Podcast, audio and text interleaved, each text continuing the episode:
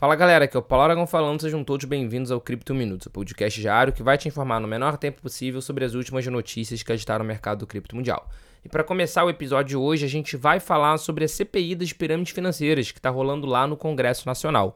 Pois bem, a Comissão Parlamentar de Inquérito das Pirâmides Financeiras, que está investigando esquemas fraudulentos, não só com criptomoedas no Brasil, mas esquemas fraudulentos de uma forma geral, aprovou a quebra de sigilo bancário e fiscal de diversas exchanges, diversas corretoras de criptomoedas que operam no país.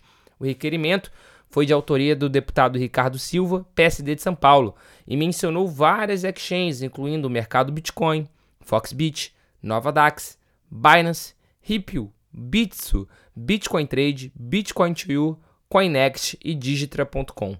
O objetivo da quebra de sigilo é, abre aspas, seguir o dinheiro, fecha aspas, ou seja, monitorar as movimentações dos investidores nas respectivas plataformas de criptomoedas. O deputado Ricardo Silva enfatizou que a quebra de sigilo não é uma acusação, mas uma forma de entender como as transações estão sendo realizadas. Vale lembrar que anteriormente a CPI já havia aprovado a quebra de sigilo bancário de empresas parceiras da Binance no Brasil, incluindo o Banco Capital que é o antigo provedor de serviços financeiros de ramp, ou seja, de entrada e de saída de real da Binance, e a Latam Tecnologia, que é uma das provedoras atuais com o Latam Gateway. Ou seja, agora a CPI das pirâmides financeiras, que está investigando coisas diversas, como por exemplo a 123 milhas e o hotel urbano, pediu e conseguiu a quebra do sigilo financeiro e fiscal de grande parte das exchanges brasileiras. Vamos aguardar para saber o que, que isso vai dar, mas sem sombra de dúvida, a CPI, o Congresso, vai ter um, um apanhado de informações bastante considerável da população brasileira que investe em criptomoeda. Continuando o episódio de hoje, a stablecoin PYUSD, que foi lançada recentemente pelo PayPal, teve um desempenho notável em setembro, registrando um aumento de 90% em seu valor de mercado. No final do mês, o valor total de mercado da IPYUSD alcançou 8 milhões de dólares, ainda, embora ainda represente menos de 1% em comparação com outras stablecoins mais populares, como o USDT, emitido pela Tether, e o USDC, emitido pela Circle. Esse crescimento foi impulsionado principalmente pela integração da PYUSD em diversas exchanges centralizadas.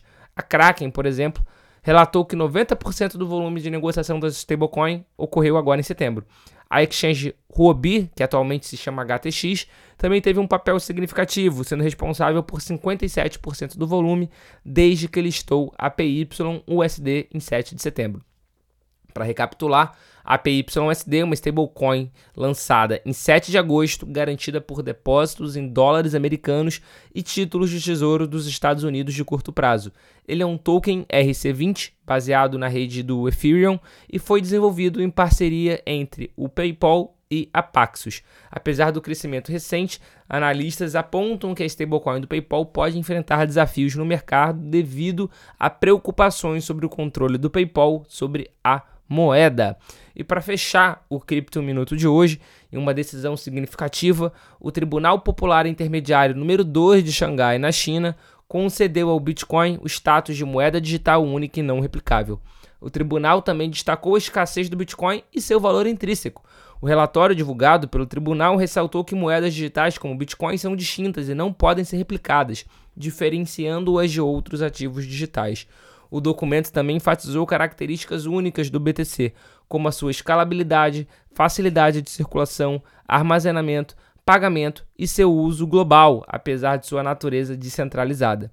Importante mencionar que, embora atividades relacionadas ao Bitcoin e outras criptomoedas sejam proibidas na China desde 2021, os argumentos legais para definir o Bitcoin como propriedade pessoal têm ganhado força nos tribunais chineses.